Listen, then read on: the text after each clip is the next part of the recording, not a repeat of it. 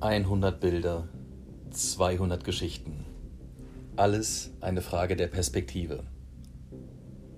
Herausgeber Ella Stein und Tom U. Behrens.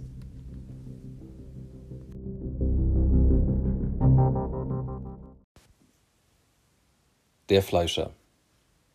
Gelesen von Manuel Konsig. Die doofe Kuh, flüstert Petra vor sich hin. Das Zugabteil ist leer. Da sind nur sie und der Mann hinten in der letzten Reihe. Und sie spürt, es ist er. Eigentlich war Petra zu ihrer Freundin gefahren, um gemeinsam für Latein zu büffeln. Doch statt zu lernen, hatte sie die ganze Zeit nur Geschichten über den Mann gehört, den man im Ort den Fleischer nennt. Niemand weiß, wie er aussieht, hat ihre Freundin gesagt. Seine Opfer weisen alle dieselben Verletzungen auf. Sauber abgetrennte Gliedmaßen. Seit Monaten treibt er sein Unwesen und hat es scheinbar ausschließlich auf Teenager abgesehen. Petra hatte dies zunächst für eine Schauergeschichte gehalten, eine Dorflegende, um Neuankömmlinge wie sie zu begrüßen. Doch ihre Freundin hatte ihr Handy gezückt und ihr die Zeitungsartikel gegoogelt. Erst vor zwei Wochen war Petra mit ihren Eltern in das Kaff gezogen. Freunde hatte sie noch keine gefunden. Bis auf. Petra zuckte zusammen. Der Mann aus der letzten Reihe geht an ihr vorbei. Er ist groß. Mindestens 1,90 Meter und muskulös. Kräftig genug, um. Sie unterdrückt jeden weiteren Gedanken und atmet auf. Der Zug hält und der Mann steigt aus. Noch zwei Stationen, dann ist sie zu Hause. Die junge Dame schallt es durch den Lautsprecher. Endstation. Bitte aussteigen. Was? bricht es aus Peter heraus.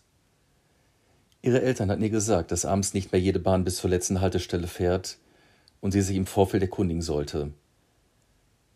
Der Kerl ist bestimmt schon weg, spricht sie sich Mut zu, steht auf, geht langsam zur Tür und steigt aus. Verdammt ist das dunkel. Petra kramt in ihre Handtasche, fischt die Handy heraus und aktiviert die Taschenlampe. Sie leuchtet den Fahrplan aus. Die nächste Bahn kommt in einer halben Stunde. Scheiße, denkt sie noch. Da hört sie ihn. Dann sieht sie ihn. Der Mann aus der Bahn kommt mit strammen Schritten auf sie zu. Eine Hand nach ihr ausgestreckt. Petra schreit, so laut sie kann, und der Kerl ist so überrascht, dass er zusammenzuckt. Die Zeit genügt, und aus einer Mischung panischer Angst und purem Reflex tritt sie mit voller Kraft zu und trifft den Täter am Schienbein. In kürzester Zeit hat sie das Überraschungsmoment zweimal auf ihrer Seite. Der Mann geht zu Boden und Petra rennt. Weg, einfach schnell weg. Im fahlen Mondlicht blickt sie sich immer wieder um und hat jegliche Orientierung verloren. Ist der Typ noch hinter mir her? Warum ist hier niemand? Peter begreift, dass sie im Industriegebiet ist. Ihr Herz rast, sie schnauft. Doch traut sie sich nicht, stehen zu bleiben, sich umzublicken. Sie rennt weiter und sieht es. Ein freistehendes Haus. Die Tür scheint offen. Ja, durch den Türspalt fällt Licht in die Dunkelheit. Hilfe! denkt sie und stürmt gerade drauf zu und schreckt in der Sekunde zusammen, als sie eintreten will und in das Gesicht einer alten Frau blickt. Ach, Kindchen, ich wollte dich nicht erschrecken. Hilfe, presst Peter heraus. Er. er ist hinter mir her. Du bist ja ganz außer Atem, hört sie die warme Stimme der Alten. Komm erst mal rein, Kindchen. Dann fällt die Tür ins Schloss und Petra ist in Sicherheit. Die beiden Frauen gehen den schmalen Flur entlang. Über ihnen flackert grelles Licht auf den Linoleumboden.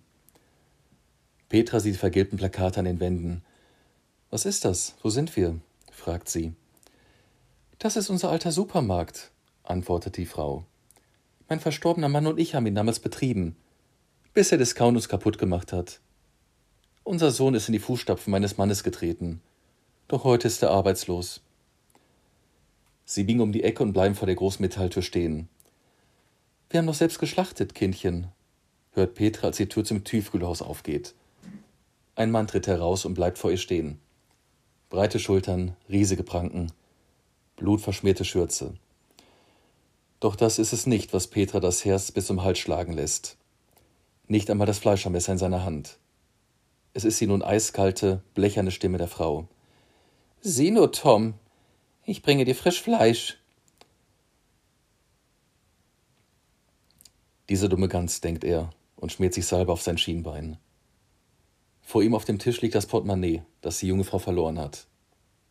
Petra braucht es nicht mehr.